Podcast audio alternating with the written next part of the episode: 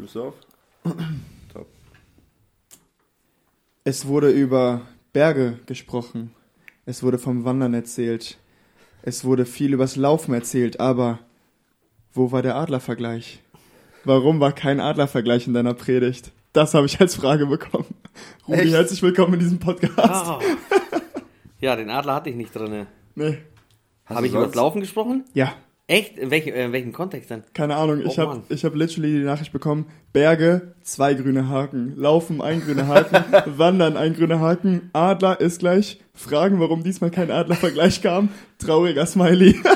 Okay, aber, aber man könnte tatsächlich hier bei dem Thema einen Adlervergleich machen, weil Adler die Tiere sind, wenn die sich einmal gefunden haben, ne, Männchen, Weibchen, dann bleiben die ihr Leben lang treu. Macher. Ist wirklich so. Also es gibt ja Tiere, ne, die sind dann saisonal irgendwie unterwegs, aber bei Adlern, wenn die sich einmal gefunden haben, die bleiben ihr Leben lang treu. Das ist so die Info, die ich mal bekommen habe auf äh, irgendeiner Flugvogelshow oder so. Und damit sind wir direkt im Thema. Thomas hat uns gerade noch gesagt, dass wir nicht direkt ins Thema einsteigen sollen, sondern Thomas hat noch eine Frage. Thomas, stell deine Frage. Genau, und zwar eine Frage an euch alle, die ihr einmal beantworten könnt, beziehungsweise alle euren Senf dazu geben könnt. Und zwar, wie macht ihr stille Zeit und wie könnt ihr euch zur stille Zeit motivieren? Das ist der erste Teil der Frage. Und der zweite Teil der Frage ist, wie kriegt ihr euch motiviert, morgens aus dem Bett aufzustehen? Mein, also, ist das morgens aus dem Bett auszustehen, ist das jetzt so, ich möchte etwas für Gottes Reich tun, oder ist das, ich habe keinen Bock mehr zu liegen, so, oder? So wie ich es verstanden habe, hat die okay. Person Probleme damit, morgens aus dem Bett zu kommen, sich zu motivieren, aus dem Bett zu Mhm. stehen, wahrscheinlich dann stundenlang noch im Bett liegt, keine Ahnung, am Handy oder Mhm. sowas ist, bevor sie aufsteht und wie man sich motiviert kriegt, aus dem Bett zu stehen, vielleicht sogar auch, um dann stille Zeit zu machen. Wir sind hier wirklich direkt drin, ohne Vorstellung, ohne Ja, Hallo. Darf ich Äh. ganz kurz einen herzlich willkommen Rudi einschieben? Ja, schön, hi, dass du, du, schön, dass du dabei bist. Ja, danke, Philipp dass auch. ich wieder da Ihr kennt. Rudi schon, alles Genau. gut. Ja. Gar kein Gast mehr. Das war mir wichtig. So, jetzt können wir starten. Hattest du Ähm, schon gemacht. Ah, okay. Okay, wir machen, ich möchte, dass du, Noel, sagst, wie du stille Zeit machst. Ich sage dann, warum es mich motiviert, stille Zeit zu machen. Und Rudi, du sagst, Gründe, aus dem Bett aufzukommen. Okay, Deal. Deal, an, Noel. Ähm, für mich ist stille Zeit, ähm, ich glaube, das ganz klassische Lesen und Nachdenken. Ähm, also ich würde jetzt nicht meine stille Zeit sehen, also wenn ich irgendwie rausfahre, wenn ich Gedanken habe, wenn ich Gespräche mit Gott habe. Ähm, wenn ich an stille Zeit denke, dann denke ich daran, ich setze mich wirklich einmal am Tag hin und ähm, lese dann meine Kapitel. Und ich lese in einer chronologischen Reihenfolge, das heißt, wie die Bibel anscheinend wirklich geschrieben wurde, ne, mit Jahreszahlen. Und so gehe ich einfach durch. Und ich weiß, dass zur stillen Zeit viel mehr dazu gehört, ne? Und das, was ich gerade gesagt habe, was dazu nicht gehört. Aber ich sehe das einfach für mich so, ich setze mich hin, lese und das ist dann mein, meine stille Zeit. Ja. Ist ganz persönlich. Ähm, was mich motiviert, ich gucke schon so, so eine Testkamera, wir üben schon mal ein bisschen.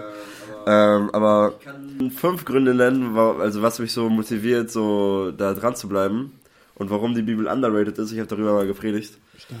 Ähm, zuallererst verspricht uns Gott, dass äh, er uns Wege zeigt, wenn wir die Bibel lesen. In Psalm 119, dieses Dein Wort, also die Bibel ist meines Fußes Leuchte und ein Licht auf meinem Weg. Ähm, das bedeutet, als ich vor ein paar Monaten so zwischen äh, soll ich weiter Wirtschaft studieren, soll ich Bibelschule machen war und so, das war wirklich große Ratlosigkeit in meinem Leben. Und in der Bibel steht nicht, du sollst Bibelschule machen, anstatt Wirtschaft, Wirtschaft zu studieren. Aber dadurch, dass ich halt, dass man halt in so ständigem Kontakt mit Gott bleibt, ähm, ist, glaube ich, dass es maßgeblich daran beteiligt war, welche Entscheidung ich am Ende getroffen habe.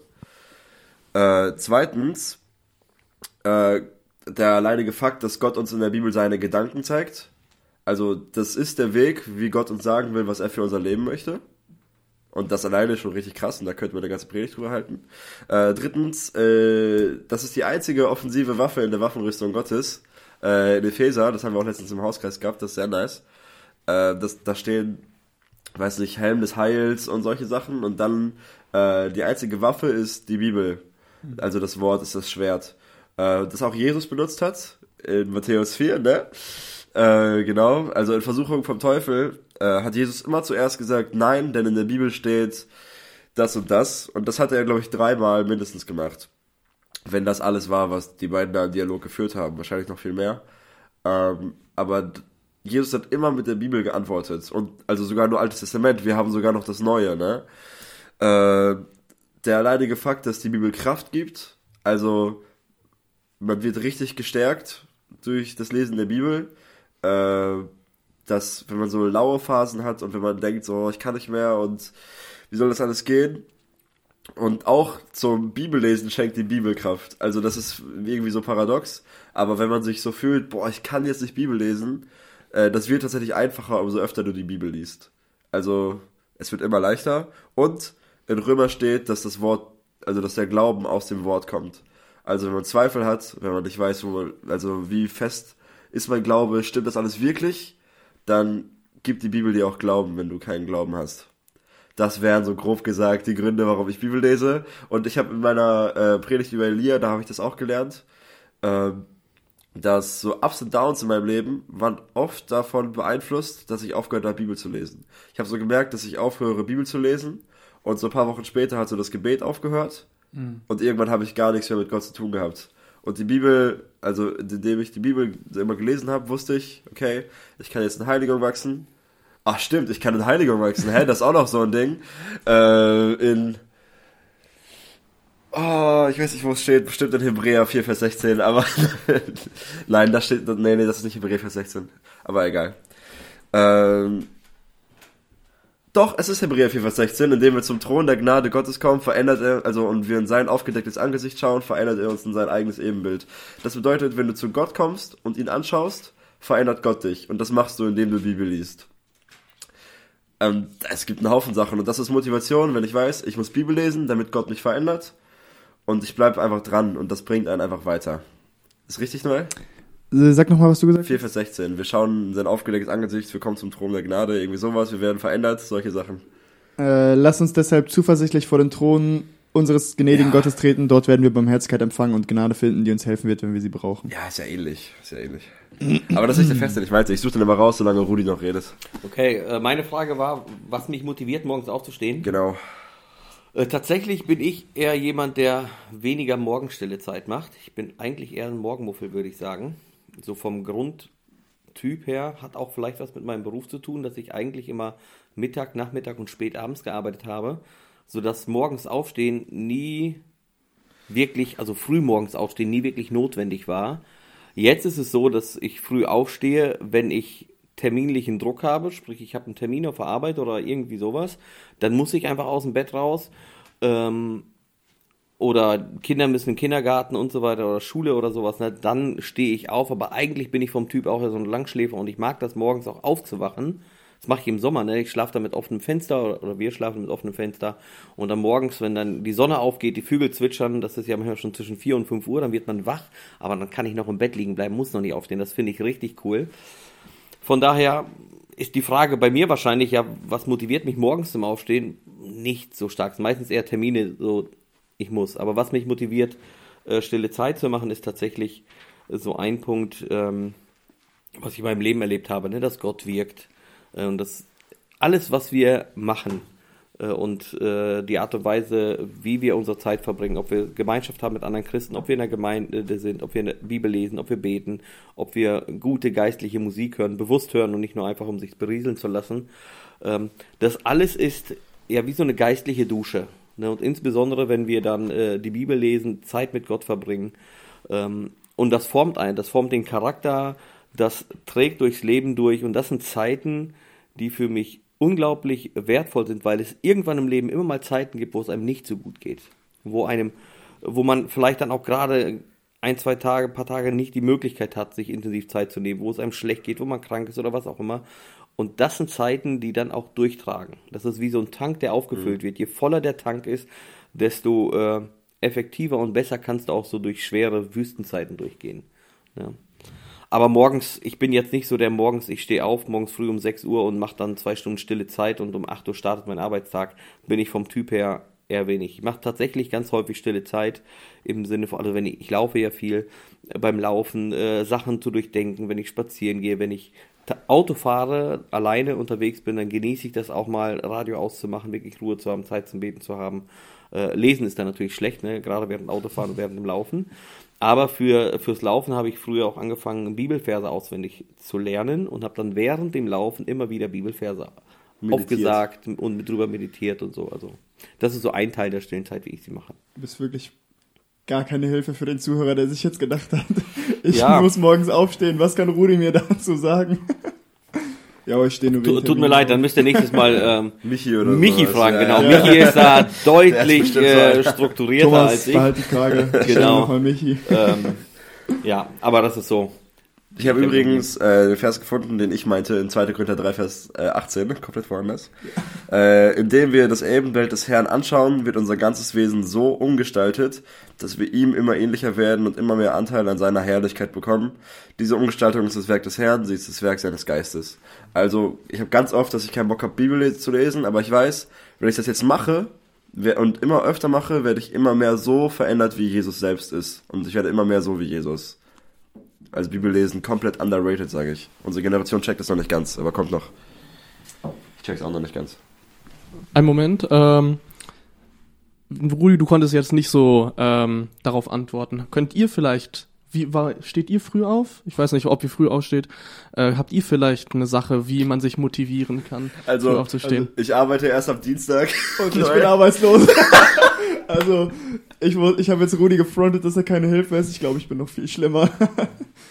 Ja, also es ist natürlich schon so, dass wenn man ähm, lange im Bett liegt, kommt man auf richtig dumme Gedanken, so, ne? Also Faulheit ist auf jeden Fall nicht. Ich glaube, äh, ich glaube sogar Michi hat das als Vers der Woche immer gehabt.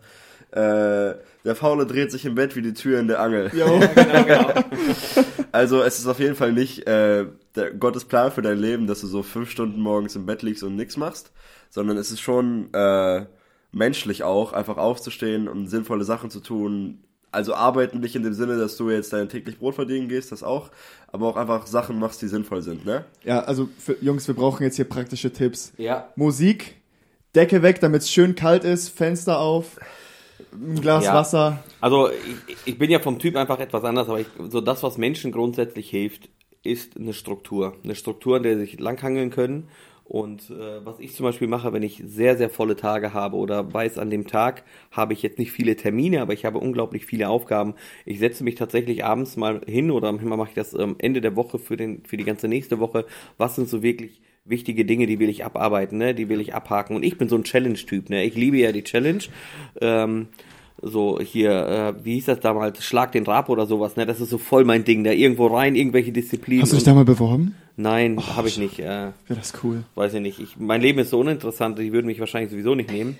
Aber ähm, aber aber so ein so ein so ein Challenge-Charakter, den finde ich halt richtig äh, hilfreich. Und für mich war das, ey, komm, da habe ich eine Liste mit zehn Sachen und einfach nur um diesen blöden Haken dahinter zu setzen, habe ich manchmal Dinge schon einfach schnell abgearbeitet, weil ich das nicht, ich mag das nicht, wenn es dann so, so offen im Raum ist. Und ich, ich kann mir vorstellen, dass es für eine Person hilfreich ist, wenn sie weiß, okay, ich habe morgen jetzt, ich muss nicht zur Arbeit oder ich habe nicht so viel, aber ich mache mir eine ganz klare Tagesstruktur. Ne? Äh, dann will ich das und das machen, dann will ich das und das machen. Also sich feste Ziele setzen, so kleine Schritte dann auch äh, definieren ähm, und dann anfangen. Ist eine Hilfe, glaube ich. Ja, kann eine Hilfe sein für einzelne Personen. Ähm, und dann wirklich auch mit Uhrzeiten. Ne? Ich stehe dann, keine Ahnung, wenn ich den ganzen Tag frei habe und ich will stille Zeit machen und will dann nicht den ganzen Tag irgendwie verdaddeln, dann sage ich, okay, ich stehe um 8 Uhr auf, ich springe in eine Dusche, frühstücke von mir aus noch, so und um 8.30 Uhr sitze ich am Tisch und mache meine stille Zeit. Und für mich ist eine Hilfe, wenn ich sowas machen will, wenn ich so intensiv Zeit haben will, dann darf nichts auf dem Schreibtisch liegen. Wenn ich da noch Arbeit rumliegen habe oder so, das ist ganz schwer. Wenn ich eine Predigt vorbereiten muss, dann muss mein Schreibtisch sauber sein, dann muss mein Papierkram vor erledigt sein, es muss alles eingescannt sein, muss abgeheftet sein, dass mein Schreibtisch sauber ist. Und ich glaube, ich könnte mir vorstellen, dass es bei stille Zeit ähnlich ist. Ne, dass ich dann, wenn ich mich an den Tisch setze, dass es dann wirklich vorbereitet ist. Das könnte eine Hilfe sein. ist quasi dein alltäglicher Marathon. Ja. Machst genau. du stille Zeit am Tisch immer mit Stuhl und Das ist Tisch? unterschiedlich. Ich mache das immer auf dem Sessel. Also je nachdem, wenn ich mitschreiben will oder wenn in ich, wenn ich ein bisschen, also äh, Notizen machen will, dann ein bisschen tiefer in den Text. Ja, okay. Wenn ich einfach jetzt äh, Text lese, drüber meditieren will, dann kann das auch mal die Hängematte sein, habe ich auch früher gemacht. Eine Hilfe ist tatsächlich, und das ist aus meiner Jugendzeit äh, mir hängen geblieben, da war ich selber Jugendlicher, ich war gerade 16, war in der Ausbildung und wir haben uns mit zwei Freunden damals getroffen. Der eine war arbeitslos, ich war in der Ausbildung und der andere war Zivildienstleister. Und Ähnlich wie wir drei. so, und wir haben uns dann einfach gesagt, hey, wir treffen uns jetzt und machen gemeinsam stille Zeit. Jeden Morgen. Und haben uns morgens um halb sechs getroffen, bevor wir dann zur Schule und sonst wo sind. Halb sechs, sechs, irgendwie so war das.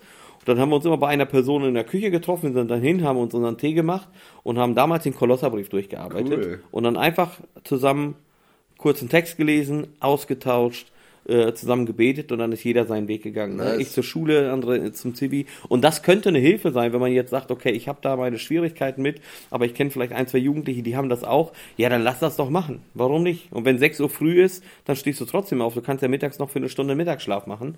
Ähm, aber das ist mir sehr, sehr äh, wichtig geworden in der Zeit, auch eine sehr große Hilfe gewesen. Und Gedanken, die wir damals hatten, an die erinnere ich mich heute noch, wenn ich den Kolosserbrief lese. Also wenn ich meine alte Bibel, ich habe mittlerweile eine andere, aber wenn ich meine alte Bibel nehme, da habe ich Markierungen noch aus der Zeit und da kommen Gedanken immer noch hoch und das war sehr, sehr wertvoll. Vielleicht ist das ein, äh, ein kleiner Tipp. Äh, Gerade wir Jugendliche, viele gehen ja zur Schule oder machen eine schulische Ausbildung. Da hat man ja morgens die Möglichkeit, sich zu treffen, zumal wir die meisten von uns sich ja auch nicht wirklich weit voneinander entfernt wohnen. Ich habe noch eine andere Frage. Äh, warum sollte man keinen Sex vor der Ehe haben? Ich finde das in der Bibel nicht. Findest du in der Bibel nicht? Oh, jetzt sind wir beim Thema, oder? Ja. Mann, ich habe noch so viele coole Dinge, die ich abarbeiten wollte. okay. Du kannst auch erst einfach weiter. Ja, ihr moderiert und und, der dann ganze Zuhörer Thema. denkt jetzt so 10 Minuten darüber nach, Ja. über meine Frage, aber wir sprechen doch so über deins. Okay, dann machen wir einen Callback später. Okay, Ja, okay. ich, ich würde gerne erstmal was anderes Ja, fragen, was anderes. bevor wir dazu kommen. Wer würde länger überleben auf einer einsamen Insel nur mit einem Messer? Wäre das Old Ediger, Rudi und hier steht gerne auch andere Leute. Ich würde da gerne mal einen Thomas Ewert einfach mit reinschmeißen, Boah. weil er ist mit der größte Macher, den ich kenne. Ey, aber das ist wirklich. Das, Das sind ist drei doch- Leute, das ist schwer jetzt, Das, ne? ist, das ist schwer. Also tendenziell, Man muss dazu sagen, ich, ich selbst. kenne ich kenn Old Ediger leider nicht. Ja. noch Doch, nicht. Steht Ja. Ähm, Du weißt nur nicht, aber was er so heißt. bestimmt ein Macher, so wie es Ja. ja, auch der, vorhin heute ist voll der Macher. Also ich würde tatsächlich von uns dreien sagen, vielleicht, also von der Outdoor-Erfahrung und so weiter, ne, würde ich in Anführungsstrichen mir die Chancen geben. Wobei Outdoor-Erfahrung und so weiter äh, nicht relevant ist, wenn es ums Überleben geht. Wenn es ums Überleben geht, ist mentale Stärke und Leidensbereitschaft viel, viel wichtiger. Und da sehe ich tatsächlich Eut Ediger als äh, den, der, glaube ich, am längsten überleben würde. Weil er von der, von der mentalen Stärke und von der Leidensbereitschaft und alles, da ist er mir, weiß nicht wie viel, zig Kilometer voraus. Warst Den du schon in der Jugend, als wir Q&A zu Beziehungen hatten? Nein. Ja, weil da war er auch. Die Beziehungsreihe war das, ne? Ja. Das war vor meiner Zeit. Ja, okay. Genau. Also da würde ich tatsächlich Eut mit vorne sehen, einfach weil der mental und leidens, unglaublich leidensbereit ist und äh, ich von den technischen Fähigkeiten, also Outdoor-Erfahrung ein bisschen mehr habe, aber mental wird er da, glaube ich, mich total weghauen. Okay. Ja, okay, das war's eigentlich schon. Philipp, wir können zu deiner Frage kommen. Joel schreibt gerade, Thomas war beim Bund, ja. Thomas würde auch lange durchhalten, aber ja, ich sehe Eut dann noch tatsächlich vorne, gerade was Leidensbereitschaft angeht. Cool, dass das so schnell geklappt hat. Du hast jetzt gerade geschrieben und er hat, also, Nein, er hat sein Handy gezeigt. Ach so. Ich habe ja Augen im Kopf. Ich dachte, warum guckst Genau, du also- Handy während des Podcasts? Naja, Ich dachte früher immer, dass Thomas so drei Jahre beim Bund war. Aber wie lange? Weil er ist so mit Militärklamotten und so im SBK immer rumgelaufen. Ich dachte, der hat so richtig gedient. wie, wie lange war er beim Ich glaube, so ein halbes Jahr oder so. Nein, er war mehr. Jahr. Grundausbildung geht. Er, er hat, ich glaube, er war acht Monate, acht oder neun Monate oder irgendwie so. Also Grundausbildung eine kurze Zeit und dann hat er noch ein paar Monate drangehangen als Hilfsausbilder war er unterwegs. Also ein Jahr circa. anderthalb. Ich glaube, wenn ich es richtig in Erinnerung habe, anderthalb. Und Du er war bist in trotzdem ein Macher, Thomas. er war, Wirklich, cooler genau, Mann. und er war in Nienburg stationiert. In der Nähe vom SB Camp. Ah, wild. Genau. Stark. Okay, warum sollte man keinen Sex vor der Ehe haben? Ich find's in der Bibel echt nicht. Boah, jetzt wollen wir so stark äh, in das Thema hineinstarten. Können wir gerne machen. Ja, warum sollte man das nicht haben? Wir können auch vorher die Vorstufe schon besprechen. Ja, wie ihr meint. Ich, Nein, nein, Was ist denn die Nein, nein, nein, Vorstufe, nein, nein. Es kommt danach. Es kommt So. Okay. Ähm, ja, Sexualität, das habe ich ja im Thema gesagt, ist etwas, was von äh, Gott erfunden ist, auf der einen Seite und als Geschenk für die Menschen da ist. So, und äh, Sexualität ist etwas sehr Schönes und sehr Wertvolles und soll dazu dienen, habe ich ja im Thema gesagt, auf der einen Seite ne, zur Vermehrung, äh, Kinder bekommen, aber auf der anderen Seite auch, ähm, da geht es um intensive Begegnung, Beziehungsgestaltung, die Beziehung so auf ein anderes Level heben und so weiter. Und ähm, das hat Gott für die Ehe vorgesehen.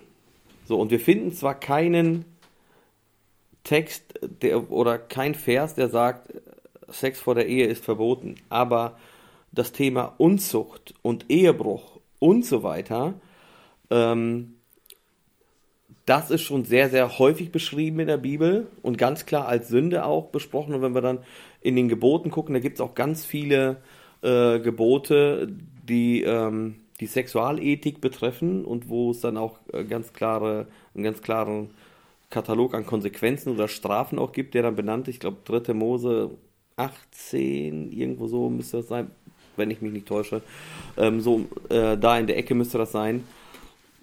Da wird einiges beschrieben. Und wenn wir dann andere ähm, Geschichten nehmen, wo beschrieben wird, dass Menschen außerhalb der Ehe Sexualität ausgelebt haben, dann wird das nie als gut oder segensreich beschrieben. So.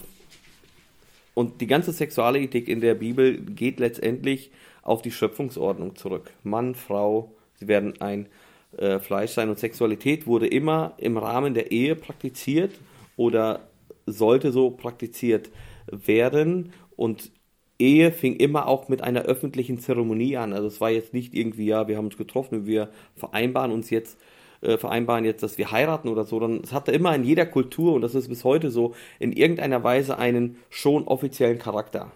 Und interessant ist zum Beispiel, wenn wir die Geschichte von Josef und Maria nehmen, da geht es jetzt natürlich um eine ganz andere Thematik, ne, um Jesu Geburt und so weiter.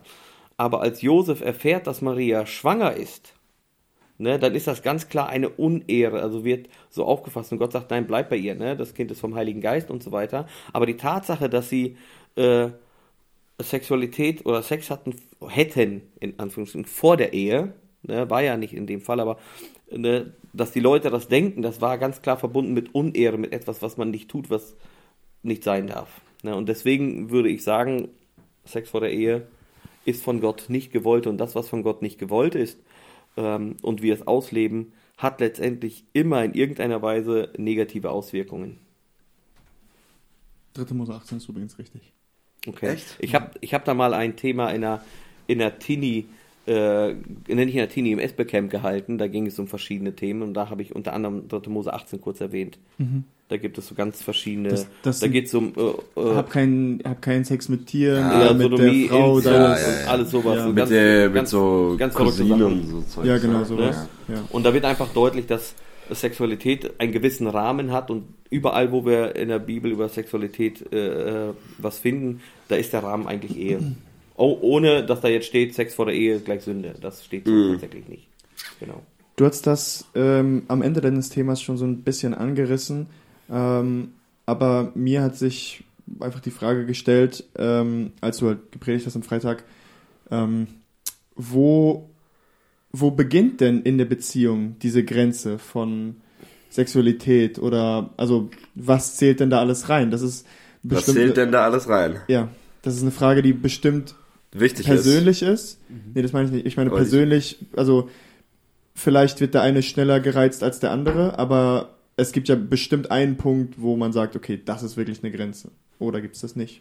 Ist das wirklich ide Ja, die individuell? Frage, die sich ja, worauf alles am Ende hinausläuft, ist ja, ab wann ist es Sex? Und ähm, diese ganzen Vorstufen davon, äh, ist das schlau? Das ist die Frage.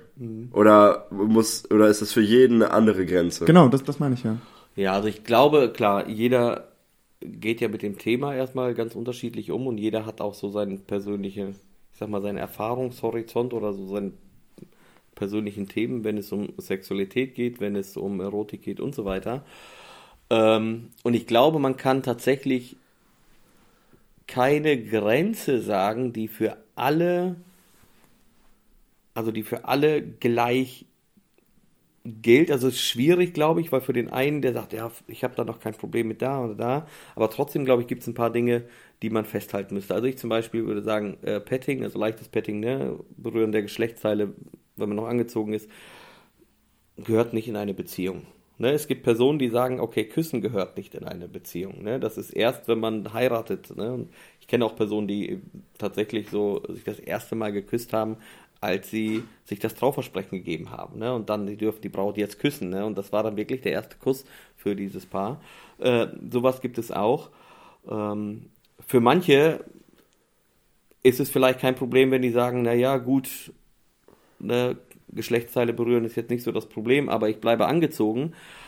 Ähm, Finde ich persönlich, persönlich schon schwierig. Da, das, äh, was ich glaube, wo die Grenze anfängt, das muss man gucken, was passiert im Kopf. Ne, wenn Jesus über äh, Ehebruch spricht in, in der Bergpredigt, da redet er, wenn man die Frau schon ansieht, zu begehren. Also da passiert ja etwas im Kopf.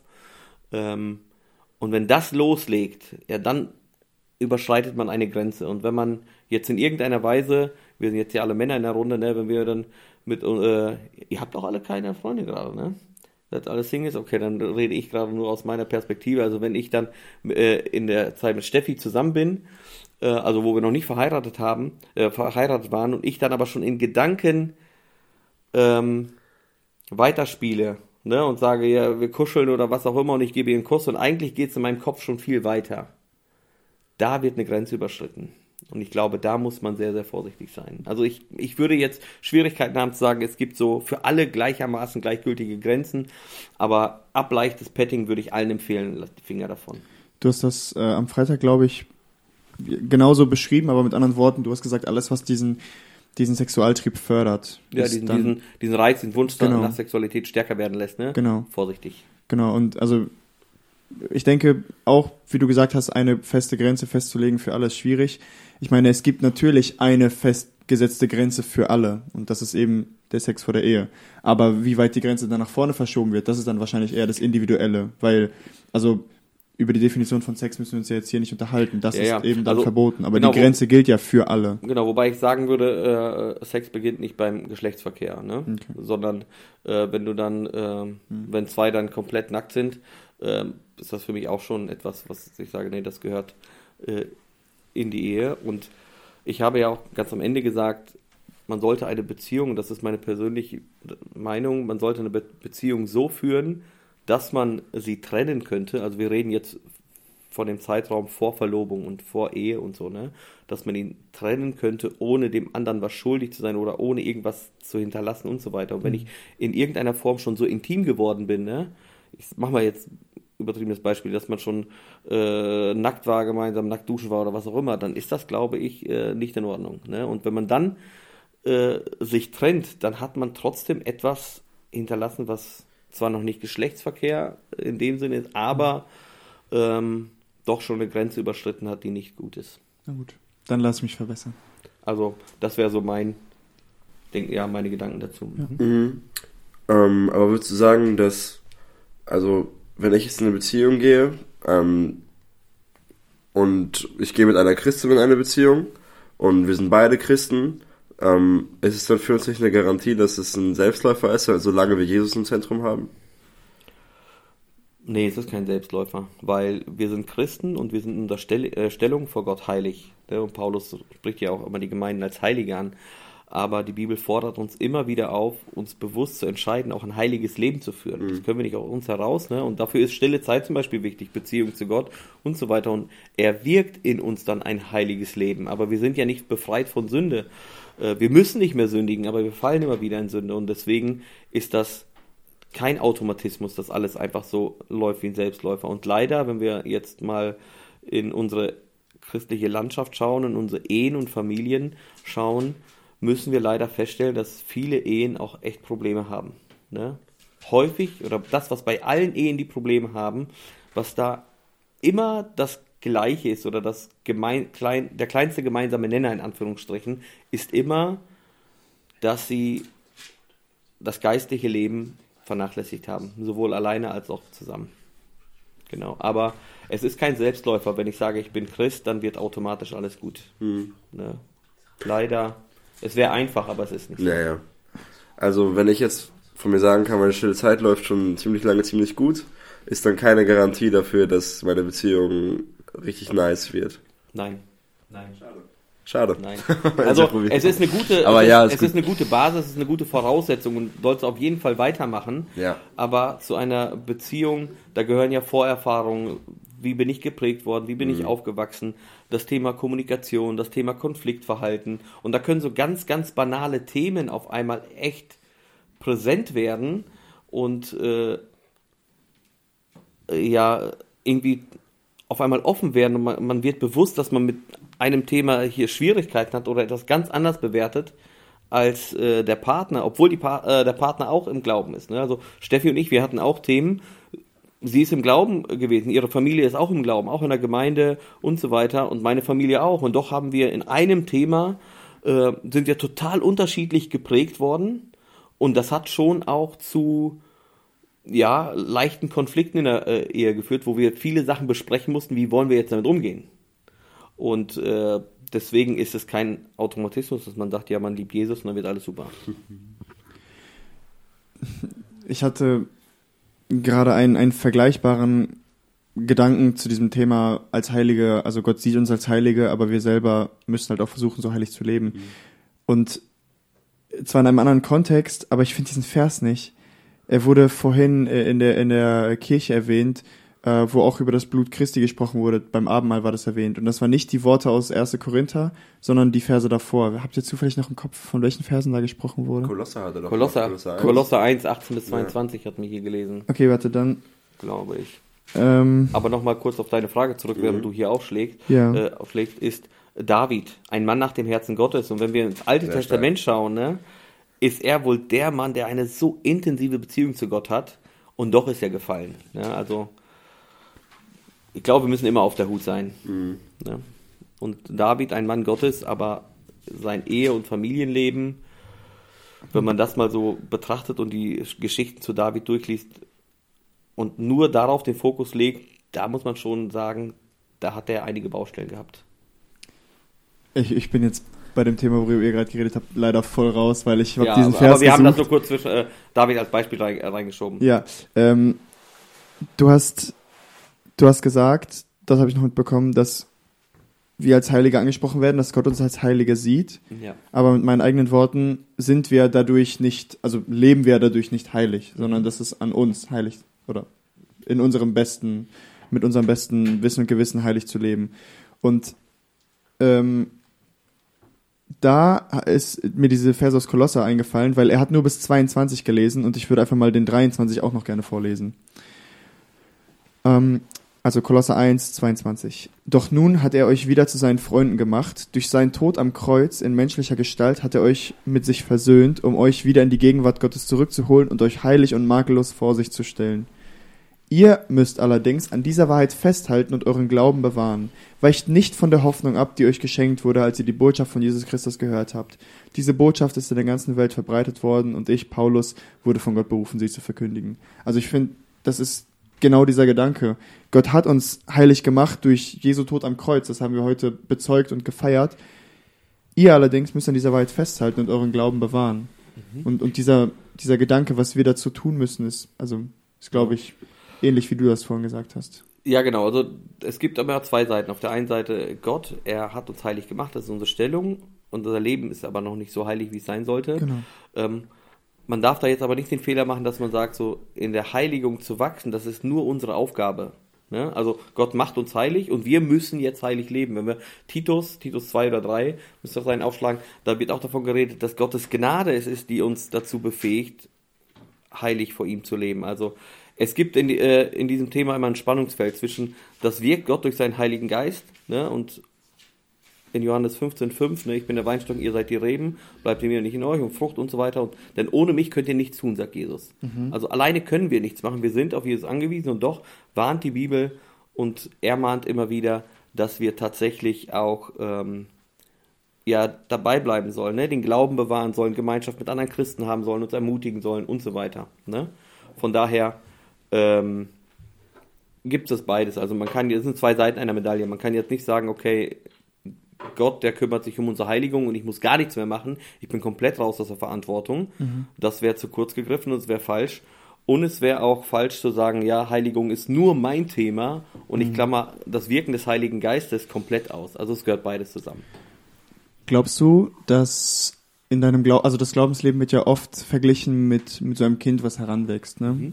Glaubst du, dass ähm, Gott in diesem ja, Prozess des Reiferwerdens, im Glauben meine ich jetzt, dass er uns dann irgendwann ähm, von der Hand einmal loslässt, um uns vielleicht etwas zu zeigen, etwas beizubringen oder damit, also um zu gucken, wie wir wachsen oder wie treu wir ihm wirklich sind?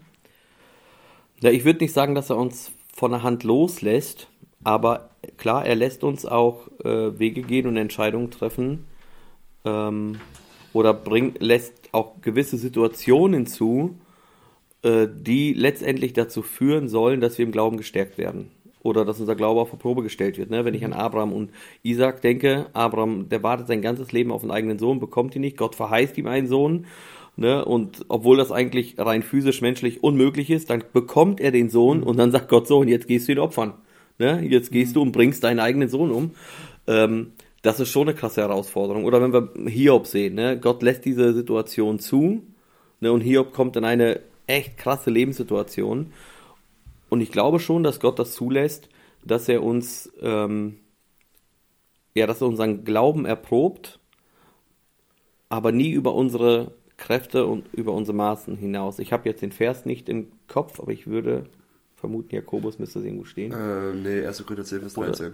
Okay, weil Jakobus spricht von Versuchen und Anfechtungen und so weiter. Aber ja, kann sein, dass das der Vers ist. Auf jeden Fall ist es so, dass Gott schon zulässt, dass wir Situationen haben, die unseren Glauben auf die Probe stellen äh, und testen.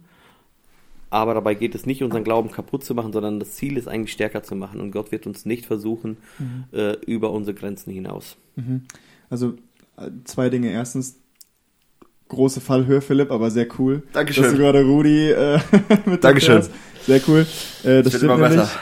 Das stimmt nämlich. Und das zweite ist, das wurde mir jetzt nämlich ähm, letztens gesagt von, von einem Diakonus unserer Gemeinde, ähm, als ich einfach vor dieser Frage stand, wo, wo handelt gerade Gott? Und er sagt, weißt du, ein Kind hält man immer in der Hand und führt es über die Straße, aber irgendwann wirst du auch mal loslassen und schaust, wie es eigene Schritte geht und ob es trotzdem treu ist. Und jetzt lag es dann eben an mir, eben meine Treue zu beweisen. Deswegen habe ich diese Frage gestellt, Mhm, okay. lässt er uns an der Hand los? Weil, also, glaubst du, dass wir in unserem Christenleben behüteter sind, je kürzer wir im Glauben stehen? Nein, das glaube ich nicht. Ich glaube, Gott, wir sind, äh, Gott hält immer seine schützende Hand über uns, egal ob wir ganz frisch im Glauben stehen oder auch schon lange äh, unterwegs sind.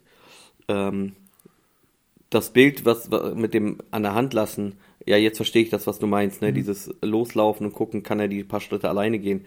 Das, ähm, das glaube ich schon, ne? Dass Gott sagt, so jetzt, ne, hier, du kriegst jetzt ein paar andere Reifeprüfungen, sage ich mal, aber Gott ist immer da. Ne? Das ist wie so ein, es gibt ja irgendeine Geschichte, keine Ahnung, von aus irgendeinem Stamm, wurde als Kindergeschichte schon häufiger erzählt, wo dann irgendein Kind äh, so eine Mutprobe machen musste und alleine in der Nacht da irgendwo im Wald sein musste und tierisch Angst hatte die ganze Zeit und so weiter. Und der Vater war im Prinzip immer da. Der stand da am Rand der Lichtung. Das Kind hat ihn nicht gesehen, aber der Vater war da. Ne? Und äh, so ist Gott, glaube glaub ich, auch. Und da gibt's ja das Lied Spuren im, oder das Gedicht Spuren im Sand. Äh, das ist eins, das mich seit meiner, seit meinen Teenie-Jahren irgendwie bewegt, ist, wo man dann so aufs Leben zurückguckt und denkt, hä, da waren nur, da war ich irgendwie alleine gefühlt unterwegs und Gott sagt, ja, äh, da habe ich, also da sind nur zwei Spuren, also nur eine Spur im Sand, ne, von einer Person. Und dann sagt Gott, ja, da habe ich dich getragen. So, da hat man gefühlt vielleicht, äh, ich bin alleine, aber das sind ganz besonders die Zeiten, wo Gott einträgt. Ja. Ähm, eine weitere Frage. Ich, ich habe sie leider nicht ganz verstanden. Ich würde sie einfach mal vorlesen. Vielleicht habt ihr da einen besseren Blick drauf. Sollte man beten, mache mich zu einem beziehungsreiferen Menschen auf zukünftige Freundin bezogen. Impliziert man nicht, man wäre perfekt, kann man vielleicht so interpretieren, auch wenn hier die Kernaussage eher auf die spätere Beziehung abzielt. Also, Okay, nochmal. Okay. Ich verstehe den äh, implizierenden Teil nicht. Also sollte es ist nicht die Frage, sollte ich beten, sondern das ist die Voraussetzung, sollte man beten, sollte ich das tun, mache mich zu einem beziehungsreiferen Menschen, impliziert man damit nicht, man wäre perfekt? Okay, also die, äh, nein. Also wenn ich, Hä? wenn ich bete, dass ich, ich sag mal, besser werden soll in einem Bereich, dann ist ja deutlich, dass ich da noch nicht gut bin oder Ja. dass ich noch besser werden kann, sprich, sprich nicht perfekt bin. Ähm, und ich glaube, ja, auf jeden Fall sollte man beten. Wir beten ja ganz häufig, und das ist so ein bisschen unsere Wir wollen haben Mentalität. Ja, schenk mir den richtigen Partner und einen guten Partner, ne? Aber wir beten selten darum, hey, forme meinen Charakter so, dass ich ein guter Partner bin, dass ich ein guter Ehepartner bin, dass ich ein guter Vater bin, dass ich ein guter Ehemann bin und so weiter, ne? Ja, ich finde das Gebet auch sehr gut, aber das sagt nicht aus, dass man perfekt ist. Genau. Also wenn man perfekt wäre, müsste man ja nicht besser werden. Könnte man ja auch nicht Ja, besser genau. werden, ne? Dann wäre ja bei 100 Prozent. Also hier steht impliziert, man wäre nicht perfekt. Ach, Also ja, vielleicht- man ist ja auch nicht perfekt. Ist ja richtig. Ja, Also- aber dann verstehe ich die Frage auch nicht. Nee, nee, ich glaube, ach so, jetzt check ich, glaube ich. Äh, wenn, ja, also wenn man es in die andere Richtung denkt, wenn man sagen will, äh, Gott hat mich doch geschaffen, ich bin doch perfekt oder nicht, und wenn man dann betet, mach mich zu einem besseren Menschen, Ach so, äh, dass man dann Okay. Gott sagt, Also hab du ich- hast mich noch nicht perfekt geschaffen. habe ich die so, Frage ne? falsch interpretiert. Aber äh, wir haben absolut Sünde im Leben und wir haben noch nicht die Endstufe der Heiligung erreicht, erst im Himmel. Und wir werden hier auf der Erde immer mehr perfekter werden müssen, sozusagen, ne? Immer besser werden müssen. Oh, jetzt muss ich aufpassen, wie ich das sage. Es hört sich gerade voll werksgerecht an. Aber äh, wir wollen immer heiliger werden, immer mehr so werden wie Jesus. Und natürlich bete ich dann, Jesus, ich möchte so werden wie du, auch im Sinne von Beziehung. Also ich- würde auch nicht, ich würde wahrscheinlich auch nicht so weit gehen und sagen, ich bin perfekt geschaffen. Weil auch die, die Schöpfung, also im Sinne von, äh, auch die Schöpfung, die leidet ja unter der Sünde. Ne? DNA wird falsch kopiert, alles sowas im Sinne von. Ne?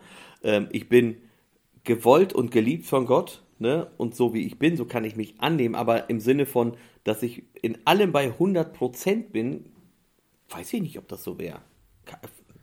Also gerade auf den Körper, ich weiß es nicht. Also ich, ich hätte da persönlich Schwierigkeiten mit zu sagen im Sinne von, ich bin äh, perfekt geschaffen im Sinne von, so hat Gott das immer gewollt. Weil dafür ist auch die Natur alles von der Sünde einfach beschädigt und wir, wir, der Körper verfällt ja. Also ab einem gewissen Alter, ihr seid da noch nicht, ne? Aber in meinem Alter, da merkt man schon, die Regenerationszeiten nach dem Laufen und so weiter, ne, die sind schon deutlich länger, als sie mal waren. Ähm, von daher, ich bin von Gott gewollt und angenommen alles das, aber ich würde nicht sagen, dass mein jetziger Zustand, so wie er ist, äh, genauso ist, wie, er, wie Gott sich ursprünglich Menschen gedacht hat. Vor allem nicht der Charakter, ne? Genau, und Charakter ganz besonders, weil der von der Sünde zerfressen ist. Und wenn wir auf die Beziehungsfähigkeit eines Menschen gehen, äh, Hans Wölk ist es ein Mann, den ich sehr, sehr schätze, ein Seelsorger, ähm, der sagt, im Prinzip laufen wir alle mit äh, Wunden herum. Wir verletzen uns alle gegenseitig immer wieder permanent, ne, bewusst oder unbewusst. Und alle von uns haben Verletzungen und müssten eigentlich etwas für die eigene Seele tun. Ne? Finde ich lustig, hier wurde gerade so ein, so ein Statement gedroppt. Rudi sagt, ich glaube nicht, dass wir perfekt sind und Philipp und ich riechen so beide das nächste Thema und gucken uns so an. Ja, ja, genau. Ähm, aber also, ich hätte das jetzt so verstanden, ähm, Gott hat mich perfekt geschaffen. Ähm, du kannst es ja auch so interpretieren, so wie, oder, oh, wie, wie kann man das ausdrücken? Wir haben da mal, wir haben da mal letztes Jahr viel drüber geredet, Philipp, ähm, einfach privat, dass man die Dinge, die man als Schwäche hat, diese Charaktereigenschaften, dass man die für Gott nutzt. Zum Beispiel hatte, ähm, bin ich ja offener Mensch und hatte deswegen oft Probleme, dass ich angeeckt bin. So, wenn ich das jetzt aber nutze und diese Offenheit nutze und in das Reich Gottes investiere, dann ist das ja wieder voll eine Stärke, weißt du?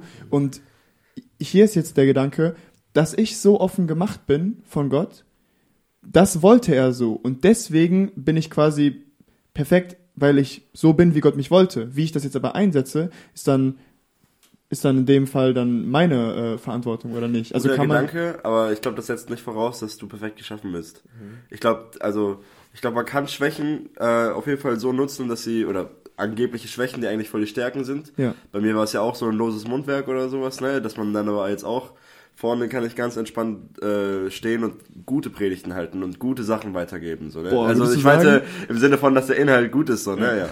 Ähm, und jetzt gute Sachen sagen und nicht mehr Leute einfach hops nehmen und solche Sachen. Ähm, aber das beinhaltet trotzdem, dass ich in, der, in, meinem Charakter und in der Sache, dass das auch eine Schwäche ist. So. Mhm.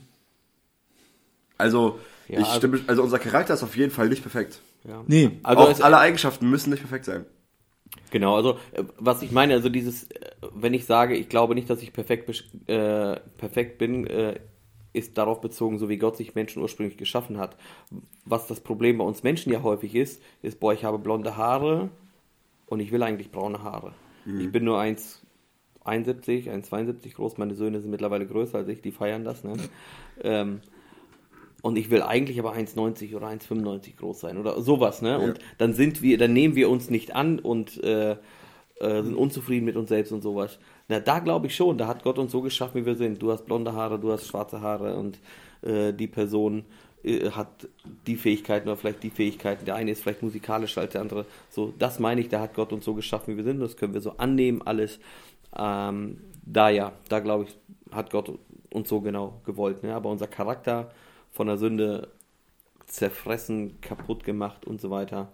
Der hat natürlich ganz, ganz viele Baustellen. Ist ja auch, wenn man jetzt wieder auf Beziehungen zurückkommt, ist ja auch ähm, hilfreich, wenn man diese Thematik versteht, wo bin ich wirklich perfekt geschaffen und was an mir muss ich selber oder wo muss ich selber dran arbeiten, dass man nicht diese, diese Ausflüchte hat, ich habe jetzt Probleme in der Beziehung, ja, ich bin halt einfach so, Gott hat mich so geschaffen. Oh, ja.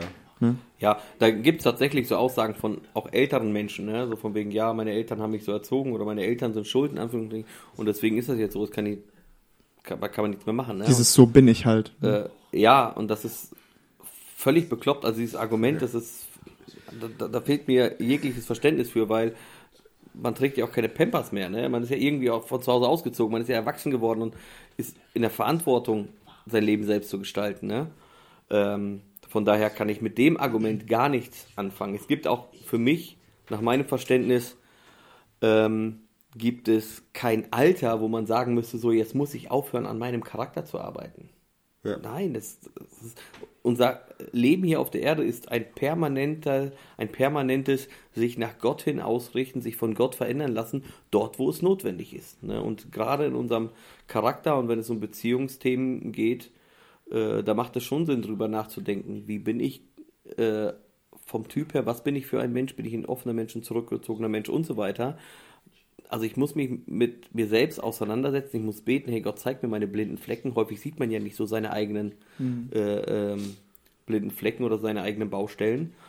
Und dann sollte man die Bereitschaft mitbringen, an denen zu arbeiten. Und wenn ich selber weiß, was für Baustellen ich habe, ist es einfacher in einer Beziehung, das auch zu kommunizieren, zu artikulieren und auch dann ähm, daran gemeinsam zu arbeiten. Ich erinnere mich an eine Predigt äh, über auch das Thema Beziehung von Anton, die er mal hier in der Jugend gehalten hat, wo er von, ähm, von der Partnerwahl von so Kreisen gesprochen hat. So, es gibt einen grünen Kreis, weil er hat gesagt, die Kernaussage war so ein bisschen, es gibt nicht den einen perfekten, von Gott gewollten Partner. Perfekt, äh, bin ich gleicher Meinung. Habe ich gut. gestern nicht erwähnt, aber sehe ich genauso. Es, es, gibt diesen grünen Kreis, äh, du hast ja, du hast ja auch gesagt, du hast Punkte gesagt, du hast gesagt, ähm, äh, Gott lieben, Gott von ganzem Herzen lieben oder Christ sein, dann Gott von ganzem Herzen lieben und dienen und dann seine Eltern lieben, mit ihnen umgehen. Das waren so deine Punkte. Also genau. das, waren, das war ja auch so ein Bereich, den du genannt hast, ne, mhm. ne, wo man gucken kann. Ähm, wenn jetzt eine Person in diesem Kreis sich befindet mhm. und du jetzt aber gerade gesagt hast, dass quasi nur ich mh, mm, an mir arbeiten muss und ich muss beten, mach mich zu einem besseren Partner. Ähm, inwiefern dürfen wir uns dann einen Partner wirklich aussuchen? Weil ich kann ja dann einfach wirklich jeden x-beliebigen Partner nehmen, der in diesem Kreis ist, gucke nicht auf die ganzen äußeren Sachen, weil ich weiß, ich muss mich verändern und also, versteht ihr, worauf ich hinaus will? Also die, Fra die Frage ist, inwiefern habe ich eine freie Wahl, jemanden zu suchen, äh, einen Partner zu suchen? Genau. Oder? Okay, also mein persönliches Gefühl, das ist eine ganz, ganz subjektive Wahrnehmung ist, dass wir dieses Thema manchmal zu verkrampft und viel zu verkopft betrachten. Gott ist da, glaube ich, meine persönliche Wahrnehmung, viel, viel entspannter, als wir das manchmal vermuten. Mhm. So, wenn ich von der Bibel her gucke, gibt es ja nicht viel. Ne? Es gibt einfach die Auflage, es sollte ein Christ sein So und Christ im Sinne von, wie ich den zweiten Punkt gesagt habe, eine Person, die wirklich brennend äh, Jesus nachfolgt, ihm dient und so weiter. Weil in Deutschland nennen sich viele Christen und sind es aber eigentlich Ja. nicht. Also Christ im Sinne, so wie die Bibel das beschreibt, ein ein Nachfolger Christi. Und der zweite Punkt, Elternehren, ist ja auch nur eine Empfehlung aus der Eheseelsorge von Roger Pugh, finde ich eine super Empfehlung. Ähm, aber sonst gibt es ja nicht viele. Also nur Christ. Und da sagt Gott, das ist der Rahmen. Und bei, äh, äh, finden wir 1. Korinther 7, ich weiß nicht die Ja, Verse, ist aber, richtig. Ne, aber äh, 30, ne? 30, 31? Welchen Vers willst du hinaus? Also ich weiß, dass das Ja, Kapitel äh, sehr viel wenn, davon äh, spricht. da, den habe ich ja in der Jugendstunde auch erwähnt. Wenn äh, da eine Frau ist oder ein Ehepaar ist, der Mann verstirbt, dann ist die Frau Witwe, ne? Und dann ist sie frei zu heiraten, wen sie will. Hm. Es muss nur im Herrn geschehen, also es sollte ein Christ sein. Also in dem Sinne haben wir schon eine sehr, sehr große Freiheit. Und hier setzt dann der Punkt der Eigenverantwortlichkeit äh, des Menschen an, glaube ich, dass wir selber überlegen müssen, ja, was ist sinnvoll und was ist gut. ich, ich glaube, ich habe meine, also ich kann meine Frage ein bisschen spezifizieren jetzt. Ähm, wenn ich dann in, einem, dann in dieser Beziehung bin und es ist alles im Rahmen Ja. und es spricht auch aus biblischer Sicht oder aus ja, christlicher Sicht, wie Ja. du willst, nichts dagegen gegen diese Person. Ja. Darf ich mich denn dann aus diesen menschlichen Gründen, es passt mir einfach irgendwas nicht oder das gefällt mir nicht oder sonst was, darf ich mich dann wieder trennen? Also das ist eher dann die Frage. Okay. Ja. Darauf wollte ich eigentlich Ja, hinaus. okay. Ähm, ja, also grundsätzlich sind wir ja frei zu heiraten. Ne? Wenn es im, äh, wenn's in Gott, äh, wenn es, also wenn es im Herrn geschieht, so wie die Bibel sagt, also wenn es ein Christ ist, das bedeutet, ich bin ja auch frei, mich gegen eine Person zu entscheiden. Ne? Und das ist der Punkt, den ich dann äh, meine, ähm, wo die Weisheit ansetzt. Da muss man sich die Frage stellen, wenn ich in einer Beziehung bin und grundsätzlich glaube ich, wenn man in einer Beziehung ist und äh, dann sollte man lernen, auch dafür zu kämpfen, auch an bestimmten Themen zu arbeiten und so weiter. Ähm, das ist, glaube ich, ganz, ganz wichtig. Da hatte ich mit Dieter dann auch nach der Jugendstunde nochmal ein bisschen gesprochen. Ähm, aber es kann ja sein, dass man einfach feststellt, okay, die, die Lebenswelten gehen so weit auseinander oder die Vorstellungen von Leben gehen so weit auseinander, dass es nicht weise wäre, zu heiraten. Ne? Und äh, dass man dann ähm, zum Beispiel, ich mach mal jetzt ein Beispiel, die eine Person ist vielleicht so eine, ähm, eine sehr familienorientierte, familienbezogene Person und will gerne zu Hause bleiben und viel Zeit mit der Familie verbringen, mit Geschwistern, auch Eltern, Verwandtschaft feiern. Da wird jedes, jede Aktion wird gefeiert mit einem Geburtstag und was auch immer. Ähm, und dann gibt es eine Person, die sagt, boah, ich will die Welt bereisen, ich möchte gerne unterwegs sein, ich würde gerne mit meinem Ehepartner, bevor wir noch vielleicht Kinder kriegen, nochmal zwei Jahre durch die Welt reisen, alles so, was andere Länder sehen. Und es kann sein, dass diese Personen, dass das beides brennende Christen sind und dass es biblisch eigentlich keinen Grund gibt, warum man nicht heiraten sollte, aber dass die Vorstellung vom Leben so weit auseinandergeht, dass es vielleicht besser wäre zu sagen, okay, dann trennen wir uns in Wertschätzung und so weiter und man schätzt sich als Geschwister im Herrn, aber man trennt sich, bevor man dann eine Ehe führt, wo einer von beiden immer unglücklich ist. Würdest du sagen, das ist dann schlecht vorbereitet quasi vor der Beziehung? Ja, es könnte sein. Es könnte sein, aber es könnte auch sein, dass manche Themen erst im Laufe der Beziehung deutlich werden und dass man dann sagt, okay, dann ist es vielleicht besser, nicht zu heiraten. Also als Beispiel, vielleicht ist es ja so, ich will eigene Kinder haben. Wenn das so ein Thema ist und eine Person sagt, ich kann mir das gar nicht vorstellen, aus welchen Gründen auch immer, ne, ich will jetzt nicht bewerten, ähm, oder ich will noch keine Kinder. Eine Person sagt, ich will erst mit 30 und die andere sagt, ich will aber sofort und die eine sagt, ich will sechs Kinder haben, die andere sagt, boah, maximal zwei. Also wie auch immer, ne? So und das sind ja Themen, die bespreche ich jetzt nicht unbedingt, wenn ich ein Mädel kennenlernen will, bevor wir zusammen sind. Also es kann ja sein, dass dann Themen auf den Tisch kommen, wo man sagt, okay, hier müssten wir, äh, hier wäre es vielleicht besser, wenn wir uns trennen. Und deswegen sollte man eine Beziehung so führen, dass man dem anderen nicht schuldig bleibt, dass man dann nichts hinterlässt. Weil dann kann man auch eine Beziehung trennen und sagen, wir sind hier einfach an dem Punkt auf unterschiedlichen Wegen unterwegs. Lass uns hier in Frieden auch irgendwo eine Trennung, wir lösen die Beziehung auf. Und das habe ich auch erlebt, dass man dann trotzdem noch wertschätzend miteinander umgehen kann. Also nicht ich persönlich, aber ich habe das von anderen Personen erlebt, die das dann äh, so handhaben konnten. Wobei ich das schon ähm, sehr, sehr wichtig finde, auch ganz unromantisch vor dem Start der Beziehung dieses Gespräch mit offenen Karten zu führen. hey, wo siehst du dich in 10 Jahren, wo siehst du dich in 20 Jahren und so weiter. Ähm, das, mir ist klar, dass das, also vor, der, vor dem Start einer Beziehung nicht das Romantischste ist, jetzt über so Kinderpläne und so zu reden und sowas. Aber wenn beide wissen, dass es auf eine Beziehung hinausläuft, finde ich, sollte man das machen. Ja, also ich würde gerne kurz, äh, ja, finde ich gut, aber das ist immer ein bisschen, also zum Beispiel bei der Hochzeit, ich finde es schwierig, die ganze Hochzeit durchgeplant zu haben und dann kommt erst der Heiratsantrag, ne? Und so glaube ich auch, ist es für mich schwierig, dass man alle Themen einer, die eigentlich in eine Beziehung gehören und nicht in eine so eine platonische Freundschaft und wir sind Ja. so locker miteinander, ne? Ähm, dass bestimmte Themen in eine Beziehung reingehören. Und da würde ich vom Ablauf wahrscheinlich eher sagen, wenn ich dann einer Frau sagen würde, boah, ich ne, hab mich verliebt und ich könnte mir eine Beziehung vorstellen und wie auch immer, dass man dann, bevor man die Beziehung startet, aber schon die Absicht bekundet hat, dass man gerne eine Beziehung haben möchte, dass man das dann vielleicht abklopft in der Zwischenzeit, also dass man eine Zeit der Prüfung hat, Ah, ja. wobei das dann natürlich schwierig ist, weil Verliebtheit, ne, Ja. man, so, ist nicht ganz einfach. Deswegen glaube ich, kann man auch eine Beziehung auflösen, aber dann ist es wichtig und dass man die Beziehung verantwortungsvoll und weise geführt hat, ohne irgendwie Schaden zu hinterlassen oder irgendwelche komischen Dinge. Ja, was ich meine ist, ähm, also das, was du auch gesagt hast, ich will jetzt ja nicht mit, einer, mit einem Mädchen in eine Beziehung gehen und nach einer Woche finde ich heraus, hey, du willst dein Leben in Afrika verbringen, so. Ja, genau. Weißt du, Ja. sondern da reden wir dann vorher rüber. Oder über sowas wie, hatten wir schon Freundschaften davor, wie sieht's bei uns aus und so, äh, Genau. wie clean gehen wir in die Beziehung. So. Genau, es, es gibt manche Themen, die kann man auch, bevor man eine Beziehung führt, kann man einfach schon abklopfen. Ja, genau. Oder kriegt man mit, wenn man sowieso in einer Gruppe Ja. unterwegs ist. Also grundsätzlich ist vielleicht auch einfach ein Rat in die Jugend, wenn jemand neu in die Jugend kommt, ne, das haben wir häufig erlebt. Person ist neu in der Jugend, ne, und dann, boah, äh, ist vielleicht zwei, drei Monate dabei und geht dann gleich in eine Beziehung. Das ist sehr, sehr ungesund. Ne, lass diese Person erstmal in der Jugend ankommen, lass die hier Freunde für ihren Freundeskreis finden und so weiter. Äh, und da kann man eine Person schon sehr gut kennenlernen. Und da kriegt man auch einiges mit zu einer Person. Boah, du hast die wirklich perfekte Überleitung geschaffen. Ähm, Ja, ich kenne dein Konzept. achso, Nein, Spaß. hast vorher durchgelesen, ne? hast die gleiche. Nachricht bekommen wie ich. Ja, genau. Ähm, in der Gruppe sind Personen meist anders als privat. Auch wenn es schon ein gutes Indiz ist, ähm, findet diese Person, Leute kommen ähm, eher selten aus sich heraus. Ähm, bezogen auf dieses richtige erste Date und Treffen, hast du gesagt, lieber in der Gruppe. Ähm, deswegen doch lieber alleine, wegen der Verschlossenheit in der Gruppe vielleicht?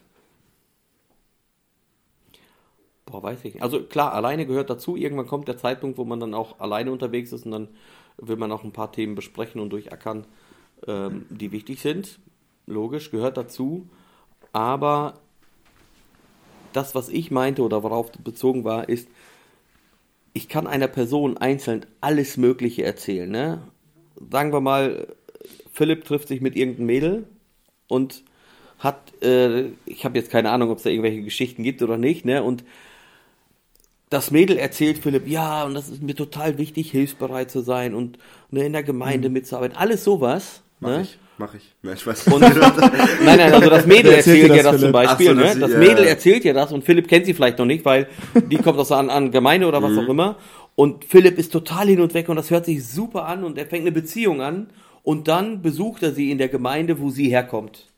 Und er sieht genau das Gegenteil. Sie ist weder hilfsbereit, da wird nach der Jugendstunde alles weggeräumt, da wird aufgeräumt und sie ist die Einzige, die nicht hilft. Ne? Und das wird mitgearbeitet, sie macht nichts, alles sowas. Ja.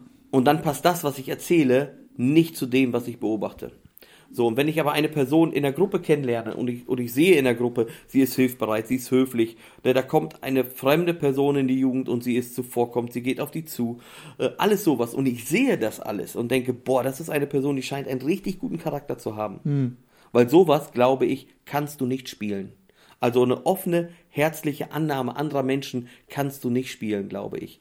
Ähm, und wenn du das dann siehst und denkst, wow, und dann triffst du dich mit ihr einzeln und sie erzählt und du denkst, boah, das passt ja zusammen, das ist kongruent. Ja. Kongruent, ne, deckungsgleich, Dreiecke, kennt das aus der Mathematik. Das passt eins zu eins übereinander. Das, was sie sagt, zu dem, was sie tut, ist eins. Das ist super. Ja. Aber stell dir vor, du triffst sie immer nur einzeln, lernst sie einzeln kennen, die verspricht dir das Blaue vom Himmel und dann unter anderen Menschen kommt genau das Gegenteil.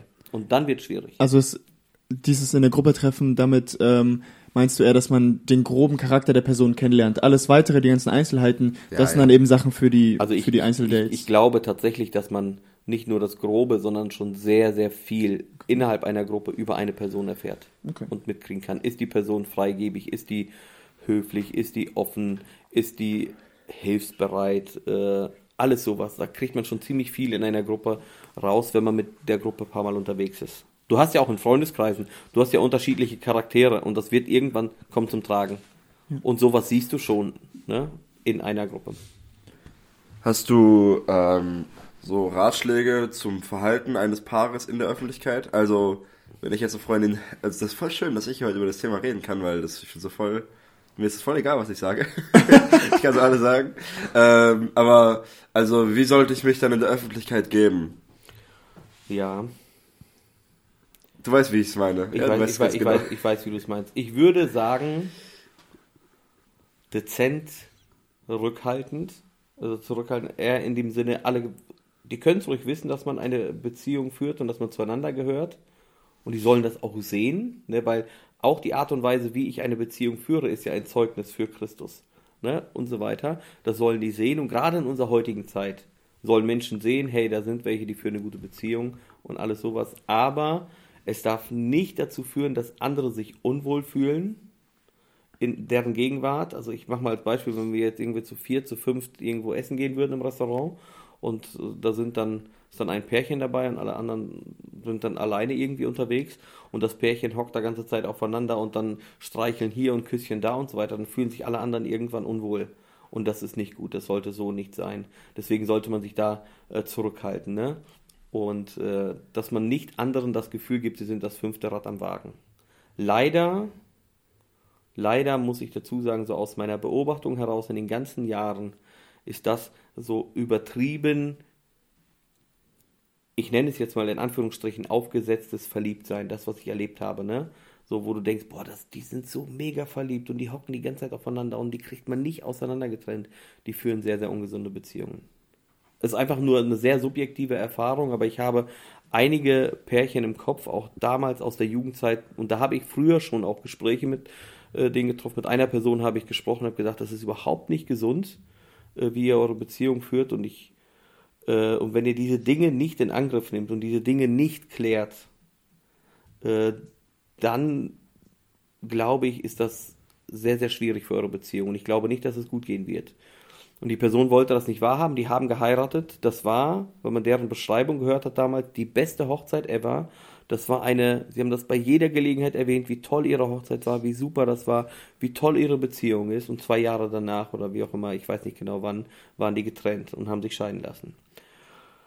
Also von daher, dieses nach außen zur Schau tragen, wie toll eine Beziehung ist, das wirkt gekünstelt, das wirkt nicht echt. Also echt und authentisch sein, ne? das sollte man sein. Und dann, wenn man in der Öffentlichkeit ist, sich eher zurückhalten. So handhaben wir das ja auch im Espelcamp. Wir haben dann ja auch dann Pärchen oder auch äh, Paare. Die Kinder und Teilnehmer sollen natürlich wissen dürfen, dass das ein Paar ist und so weiter. Ähm, aber die sollen sich so zurückhalten, dass sich keiner in deren Gegenwart unwohl fühlt. Und das wäre mein Ratschlag an Personen, die in einer Beziehung sind. Und da kann man ruhig auch mal fragen, andere, ne?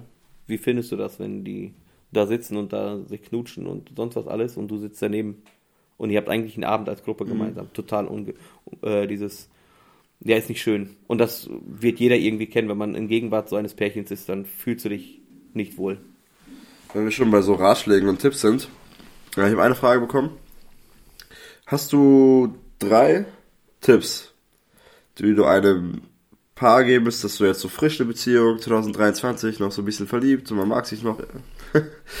Man mag sich noch. Hey, ich bin jetzt mit Steffi. Bereich, ich, ich, genau. ich, ich bin jetzt mit Steffi. Äh, äh, dieses Jahr werden 17 Jahre verheiratet. Wir waren fast zwei Jahre vor zusammen. Ich mag sie auch jetzt immer. Ja, noch. ja, schon klar. Stark. Aber ähm, ihr wisst, wie ich das meine, ne? Ja, genau. Man findet den noch den anderen äh, in allen Bereichen super. Die rosarote dass man Brille hält beschreibst du und gerade.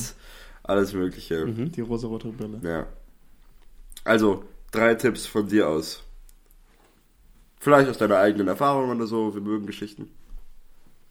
Für die Beziehung, wie man die Beziehung gestaltet jetzt, oder? Ja. Ein Tipp wäre, gewöhnt euch gleich zu Beginn gute Verhaltensweisen oder Gewohnheiten an. Also irgendwas, was für euch einfach, was ihr wichtig findet, was dann zur Gewohnheit wird. Das ist so ein Punkt. Ne? Gemeinsames Gebet, gemeinsames Bibellesen.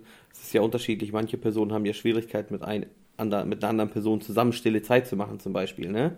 Weil man auch äh, manche Sachen auch anders verarbeitet, manche äh, verarbeiten Dinge dadurch, dass sie quatschen, andere müssen nachdenken. So, wenn du jetzt zwei Personen hast, die sich zusammensetzen, der eine muss quatschen, der andere muss nachdenken, das funktioniert schwierig. Kann man ja ne? machen, der eine quatscht, der andere sagt nach. Genau, aber der andere Aber ja. kommt nicht zu, der eine kommt nicht zum Nachdenken, weil der andere nur quatscht. Also da muss man halt gucken, dass man aber gemeinsam äh, sich gute Gewohnheiten aneignet.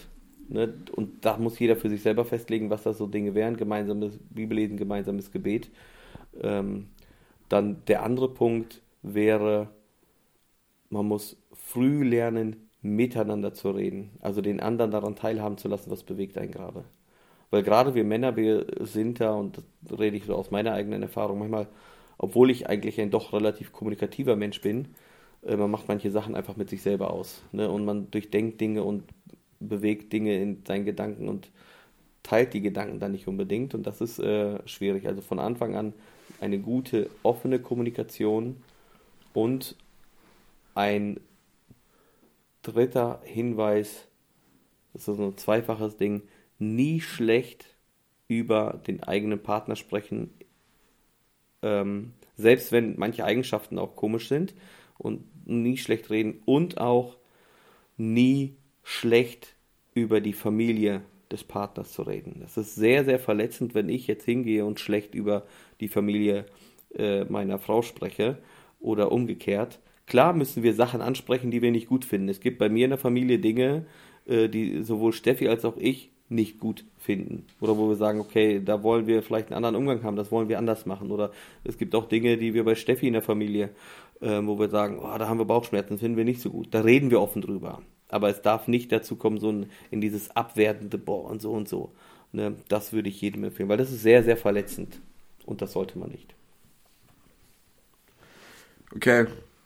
Ich habe noch, also wenn wir meine Liste, wenn wir, wenn wir jetzt Video hätten, würde ich zeigen, ja. Aber wir haben eine Liste und hier ist alles abgehakt, außer eine Sache, die Ja. ich die ganze Zeit nicht angesprochen hatte.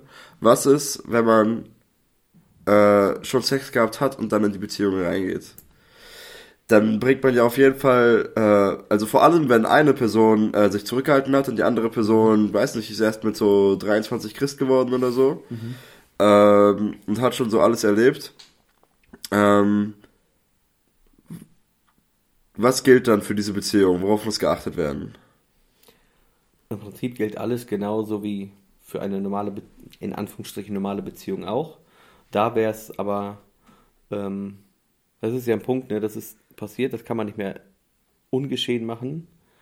Ähm, und der erste Punkt ist, das muss vor Gott bereinigt werden, ne? Vor Gott bereinigt werden, um Vergebung gebeten worden sein. So, wenn das jetzt eine Situation war, da ist eine Person, hat in der Welt gelebt, ne, schon äh, ja, Sex gehabt mit irgendjemandem, bekehrt sich dann und will dann später heiraten, dann ist das ja irgendwie offensichtlich dann. Ne?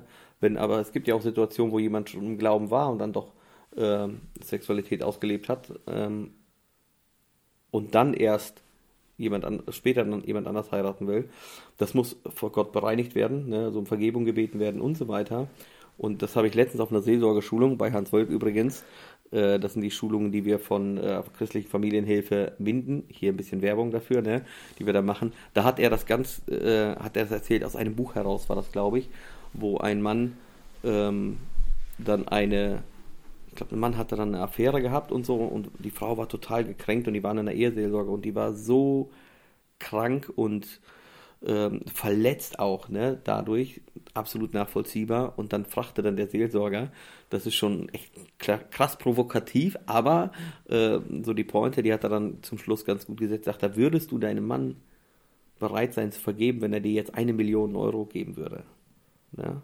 Und die Frau denkt, hä, was ist denn jetzt los, ne? Und dann sagt er, ja, komm, ich leg noch einen drauf, würdest du deinem Mann vergeben können, wenn er dir 10 Millionen geben würde? Und die Frau hat sich dann irgendwann geärgert sagt, hä, warum und was soll das? Ne? Äh, Der kann gar nichts machen, äh, äh, dass ich ihm vergebe oder dass es ungeschehen ist und irgendwie so in diese Richtung. Ne? Und dann dachte der Seelsorger, ja genau, das ist der Punkt.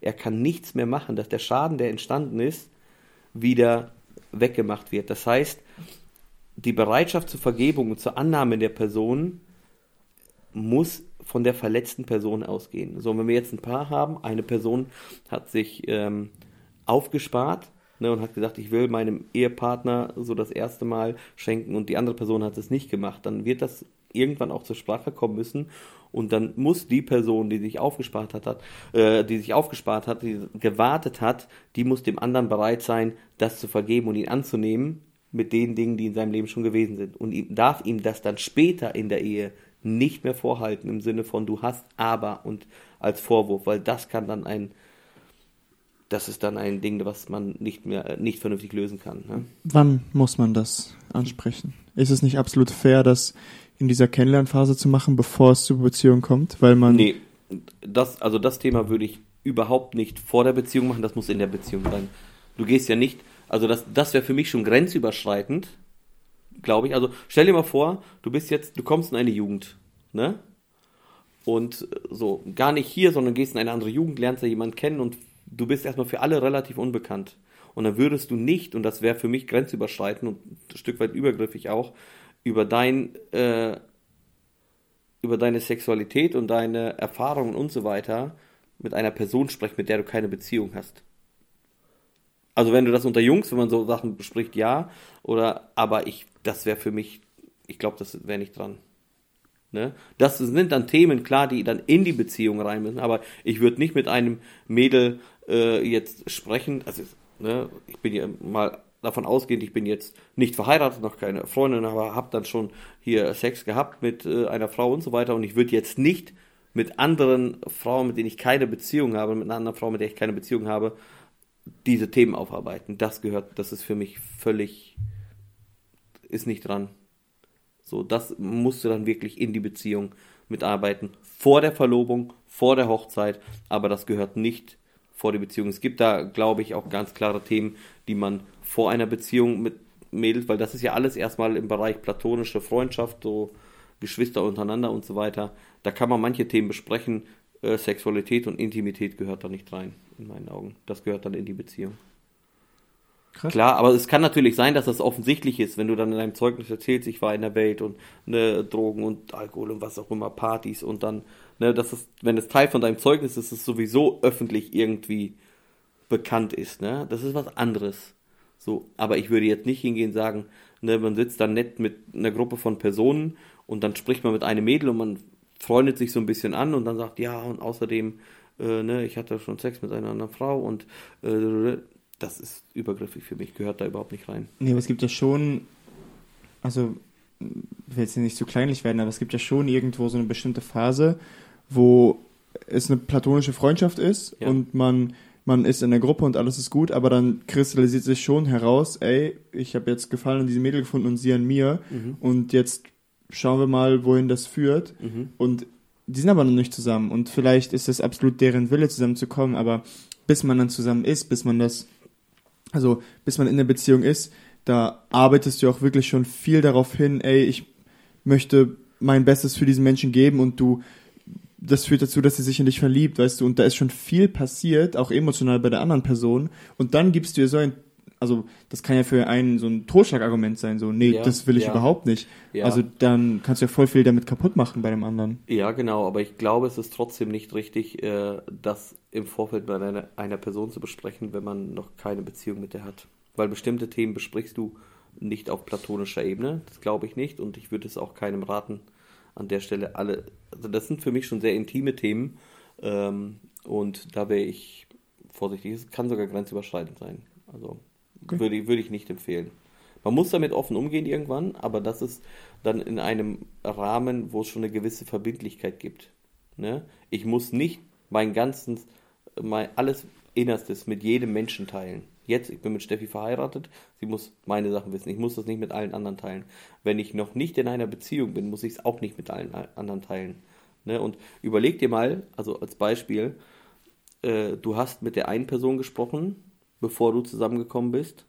Und ne, das war jetzt, wir gehen jetzt mal davon aus, dass es nicht so eine öffentliche Geschichte war mit mein Leben in Saus und Braus gelebt und sonst was, sondern dass es irgendwie wirklich eine einmalige Sünde war, voll der Fehltritt, was auch immer, ne, in welchem Kontext auch immer. Ähm, So, aber du willst jetzt mit einer Person eine Beziehung eingehen oder findest Mädel interessant und du besprichst das mit ihr. Und aus welchen Gründen auch immer, auch wenn sich alles angedeutet hat, dass das so funktioniert, kommt die Beziehung nicht zustande. Und das ist nicht der Grund, sondern ein anderer Grund. Und dann machst du das mit einem zweiten Mädel, mit einem dritten oder vierten oder fünften Mädel und dann wissen fünf Mädels von deinem Thema, was du eigentlich, was eigentlich für deine Beziehung und Ehe wichtig wäre und nicht für die Öffentlichkeit. Und wenn es blöd, blöd läuft, dann hast du beim ersten Mal schon ein Mädel erwischt, was nicht so gut Geheimnisse für sich behalten kann und dann. Ne? Ja. Aber auch, auch das ist doch eine Sünde. Also ich würde jetzt keine Sünden, die ich in der Vergangenheit habe, verheimlichen, selbst wenn ich dann danach gefragt werde und wenn das offen bekannt wäre. Ja, aber nicht, aber nicht jede, äh, ja genau, aber nicht jede Sünde ist, äh, ist gut, wenn man die öffentlich Ja. behandelt. Auch im Sinne Schutzes deines zukünftigen Partners dann. Ne? Im Sinne von alle wissen, der hatte und weißt du? Ja. So. Deswegen würde ich das, äh, würde ich das nicht machen. Und wichtig ist, äh, man trifft ja eine Entscheidung für eine Person. Und wenn ich eine Entscheidung treffe für eine Person, dann tre- treff, äh, treffe ich diese Entscheidung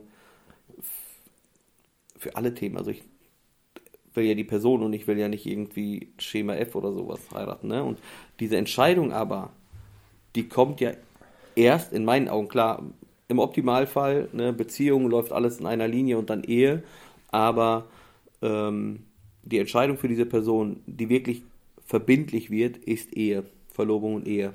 Ne? Und ab da ist dann Ja und viel wichtiger als das Ja in so einer Beziehung ist das Nein zu allen anderen Frauen. Das Ja ist, das Ja zu einer Person ist wichtig, aber viel wichtiger ist das Nein zu allen anderen. Weil du kannst ja auch sagen Ja zu meiner Frau und Ja zu anderen, zwei anderen Frauen auch noch, zu der Arbeitskollegin und zu der Kollegin aus dem Sportverein. Das Ja auf der einen Seite und das Nein zu allen anderen. Das ist wirklich entscheidend. Cooler Satz. Sehr, ja. Das hat mal ein, ein Gemeindegründer, ich fand gut, ich war auf so einem Seminar, ging um Leiterschaft und dann hat er so ein persönliches Zeugnis erzählt und er erzählte und ich musste, wir mussten alle lachen, als wir äh, da saßen, war am BSB und er erzählte, ja, und dann habe ich meine Frau geheiratet und tausende Frauen mussten weinen, sagt er. ähm, nein, aber das, das Nein ist sehr, sehr wichtig, ich entscheide mich für eine Person und das ist gleichbedeutend mit ein Nein für alle anderen. Ich, ich würde das. Mh, oh, boah, ich oh, finde die Worte nicht.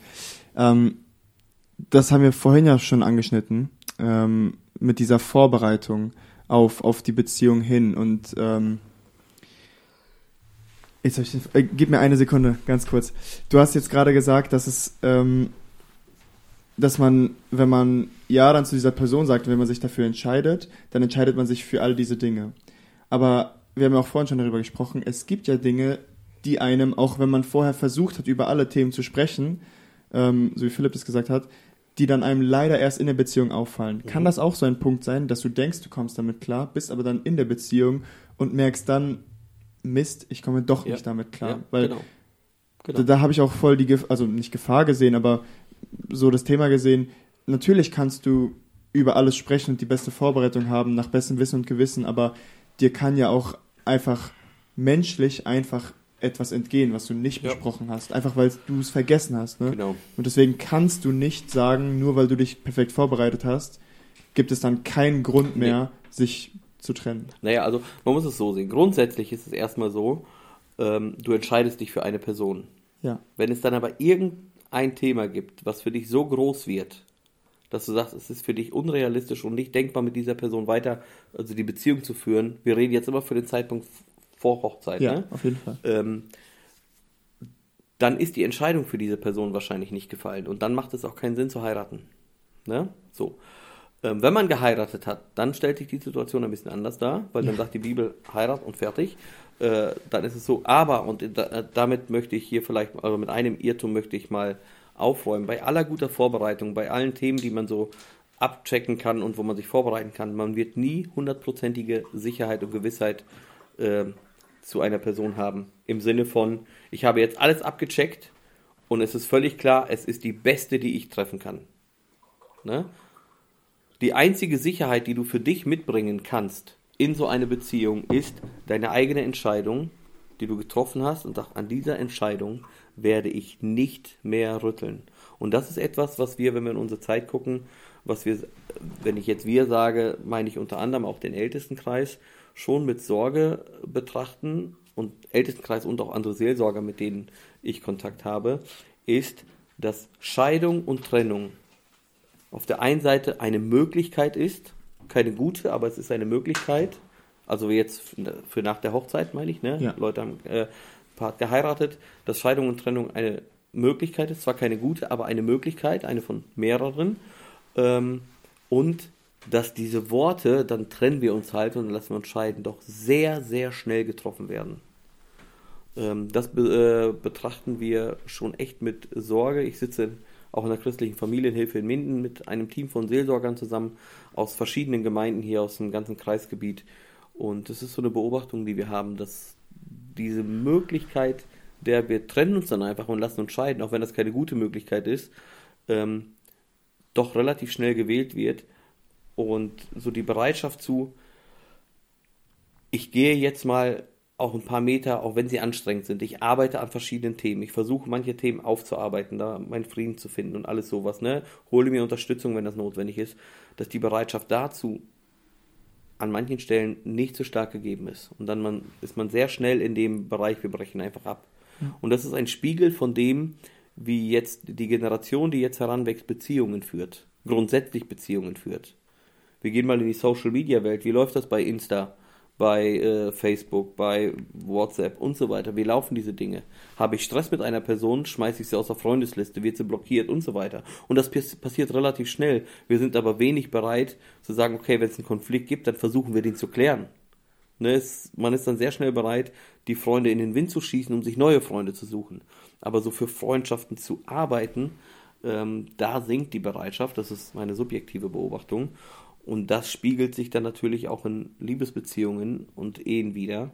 Wenn man da nicht bereit ist, in Beziehungen zu investieren, auch mal die Meile mitzulaufen, wenn es anstrengend ist und an Themen zu arbeiten, und man sehr schnell dabei ist, einfach Beziehungen abzubrechen, ist das natürlich, wenn man dann später eine Ehe führt, auch eine naheliegende Option. Ne? Und biblisch ist sie nicht und verursacht viel Leid und Schmerz. Das hat uns Dieter immer mitgegeben im Hauskreis. Er hat immer gesagt, dass mit Trennung und Scheidung niemals selbst nur zum Spaß erwähnen. Das habe ich, das ist mir so sofort aufgekommen, als du es Ja. gesagt hast. Also niemals auch nur zum Spaß. Also der Gedanke sollte dann in einer ja, Ehe vor Gott gar nicht aufkommen. Ja, genau. Ich finde es ähm, immer lustig, wenn Leute in der Jugend predigen und über Social Media reden und dann Facebook als Beispiel nehmen. Ja, Facebook ist es. nicht mehr. Alter, ihr kennt kein Facebook. Ich Doch, kenn, doch, ich kenne das schon, aber Ich hatte nie Facebook. Äh, nicht. also es gibt äh, äh, es gibt manche Arten von Predigern. Du, also du warst ja mal lange jahrelange Jugendleiter. Ich zähle dich jetzt. du- Ich glaube, du kannst unsere Generation ziemlich gut einschätzen so. Weiß ich nicht. Okay, Schwierig. dann. Aber ich weiß, dass ihr kein Facebook mehr nutzt. Ja, Wenn ich Facebook sage, dann ist es ein Zeichen dafür, dass ich Ü30 bin. Ja. und es, man versucht ja natürlich schon, sich so der Jugend anzupassen und so äh, auf nicht auf das Niveau herunter, aber schon in deren Sprache zu sprechen. Ja. Auf das Niveau. Ah, das, habt ihr mit, Niveau herunter. das, das habt ihr mit André besprochen jetzt im letzten Podcast. ja auch, Ne? ja, Stark, genau. Rudi, hast du gehört? Ähm, Ja, habe ich gehört. Fand sehr ich sehr cool. gut. Da finde ich immer sehr lustig, wenn Leute dann auch über so, ja, wenn ihr auf Facebook seid oder so. Digga, Wir sind nie auf Wenn Facebook. ihr auf ICQ geht, SchülerVZ. Genau, aber ich, ich, ich kann das mal ganz kurz äh, erläutern. Ich habe das tatsächlich mal erlebt. Dann habe ich eine Mutter sehr, sehr, ja, schon enttäuscht auch erlebt. Die sagt, boah, meine Tochter, das war damals, als ich Jugendleiter war, die hat über 300 Freunde auf Facebook. Aber sie sitzt abends alleine zu Hause und weiß nicht, mit wem sie Zeit verbringen muss. Und da wird so ein bisschen das Dilemma von Social Media Welt und echte Freundschaften deutlich. Ne? Deswegen, also Facebook war für mich immer, damit ging es los. Facebook ist ja ein Stück weit für meine Generation einfach ein Synonym für Social Media Welt. Ne? Ja. Heute ist das ja Insta. Insta, gut, Twitter ist nicht, das ist dann eher Ist es nicht. und Insta was- ne? Du kannst fragen, also wenn du jetzt die Social Hier, Media Be Real durchgehst, gibt's auch. Ja, Das ist es. Be Real ist es. Be Real, äh, Snapchat ist es nicht mehr. Ich, Ja, Snapchat sollte Snapchat man- meine Jungs. Sollte man sowieso löschen. Instagram ist es. Ja. Hast aber du ich habe, aber ich WhatsApp, hab, WhatsApp als Social Media sehen finde ich übrigens immer ganz cringe. Genau. Das ist Aber ein es ist- Wieder Nachrichtendienst. Ö30. Genau, aber es ist äh, ähm, tatsächlich so, dass diese Dinge voll die Zeitfresser sind. Das habe Ja, ich bei ja. mir Ja, gemerkt und ich habe jetzt dann letztens mein Insta gelöscht, ne, als erstes weg. Hm. Und äh, da hatte ich hatte Insta, da habe ich noch eins gelöscht, was mich echt Also klar, diese Be Real wahrscheinlich Rudi. Nee, nee, Be Real hat er nicht. Be Real, nein, das werde ich nicht machen, keine Chance. Also klar, die Spiele vom Handy, ne, so klein, kennt ihr Ja, diese ja. so Zeitvertreibsspiele, ne? Die sind ja ganz nett gedacht, aber das, das geht so viel Zeit weg. Auch alle gelöscht. Und ich habe tatsächlich YouTube gelöscht. Oh, das habe Weil ich, wurde mir auch empfohlen. diese ja. Shorts und so weiter, du, du verbringst echt so viel Zeit. Manche Sachen sind da ultra witzig. Ich finde da manche Videos, ne, ich könnte mich kaputt lachen. Steffi dann auch einige mal geschickt und so. Aber da ging echt so viel flöten. Und Ich habe es dann gelöscht. Ich habe es gestern wieder installiert, weil ich unbedingt eine Zusammenfassung von einem Spiel oder sowas sehen wollte. Da äh, Nachrichten gelesen, ne? Sport 1 dann ich zwischendurch. Dann wollte ich, boah, gibt's da irgendwas ein Video zu? Aber habe das tatsächlich äh, auch gelöscht ein paar Tage und man merkt definitiv, man verbringt viel weniger Zeit. Also Wenn du, wenn du sowas hast, du kannst auch einfach YouTube googeln über Safari. ja, Dann musst kannst du auch die App holen, Digga, dann, also wenn du da eh drauf bist. Ja, genau. Ja, also, ja, das, das ist Es dann, ist das trotzdem ist, einfach ein Schritt mehr. Den das ist dann. Pharisäertum, ne? Ja. Ja. wir dürfen nicht so viel laufen am Tag, ne? Dann legen wir ein Wasserkissen auf den Esel und setzen uns drauf, dann sind wir ja auf dem Meer unterwegs oder auf dem Wasser und dann, weißt du, deswegen. Ja, okay. Nee, Sorry. das ist- ich wollte jetzt nicht als Pharisäer abgestempelt werden. Tut mir Nein, leid. aber das, deswegen mache ich es äh, mach nicht und werde das jetzt auch wieder äh, löschen, das Ding. Ja. Ähm, ich nutze zurzeit YouTube dann halt hauptsächlich nur, wenn ich dann im Büro arbeite oder so, ne? Am Arbeitsplatz, dann mache ich mir Musik an und so und lasse da Musik ein bisschen rumlaufen, hinter, im Hintergrund laufen. Hast du kein Spotify? Ja, ich habe Spotify, aber manchmal mache ich dann einfach YouTube an, dann läuft das im Hintergrund und dann kommen ganz neue Lieder so und Spotify, da müsste ich das mit den Boxen verbinden und ma- manchmal lasse ich das einfach über YouTube laufen. Die Werbung ist aber echt nervig. Gibt auch Spotify Web. Kannst Hast du auf Spotify Werbung? Also oder Werbung? Nein, Spotify nicht bei YouTube. Ach so, ja. So. Hast du kein YouTube Premium? Digga, wahrscheinlich hat man YouTube Nein. Premium. Ich habe YouTube Premium. Aber ich habe ich, Tut mir leid, willst du den Podcast sponsoren, wenn du noch Geld über Nein, ich habe ich hab's von meinem Bruder.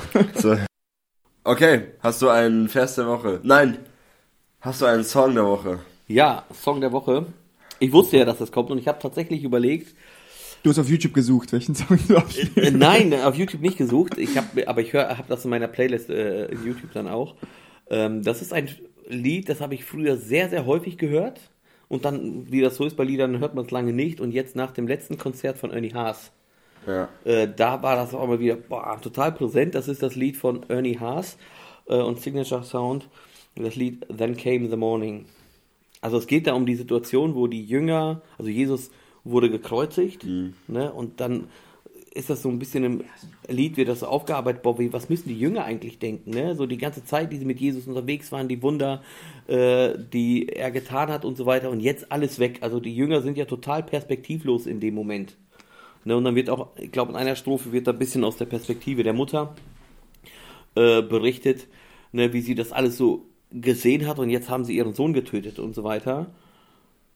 Und diese Hoffnungslosigkeit, diese Fragezeichen, diese Perspektivlosigkeit, all das kommt zum Lied so ein bisschen zum Ausdruck.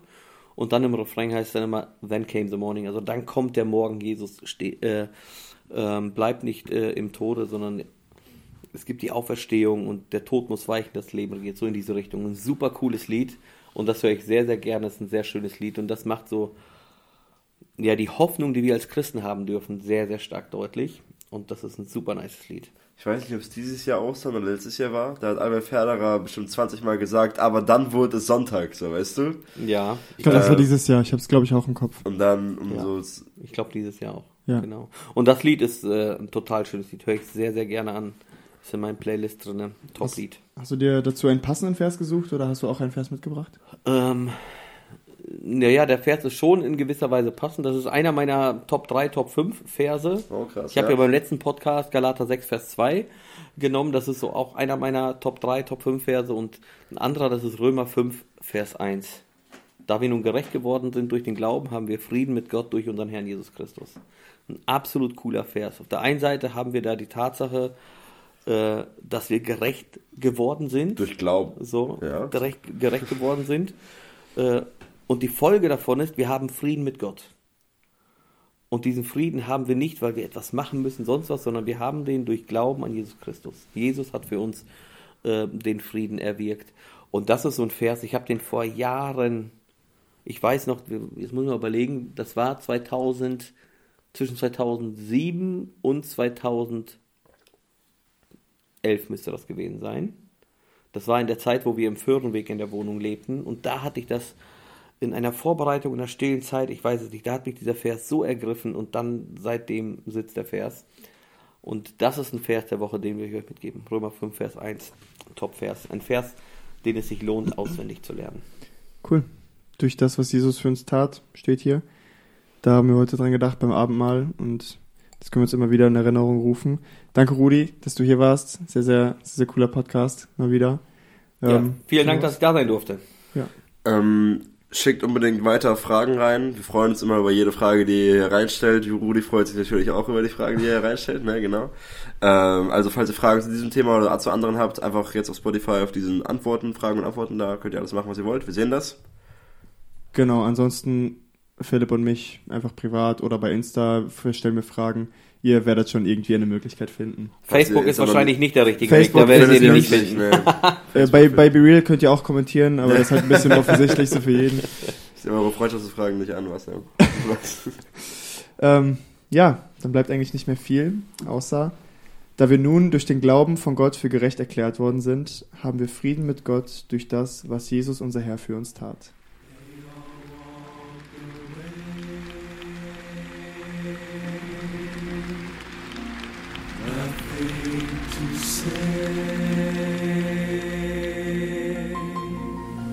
They just lost their dearest friend. All that they said, now he was dead. So this was the way it would end.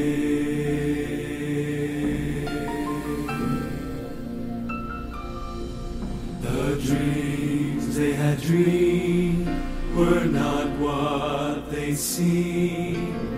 Now he was dead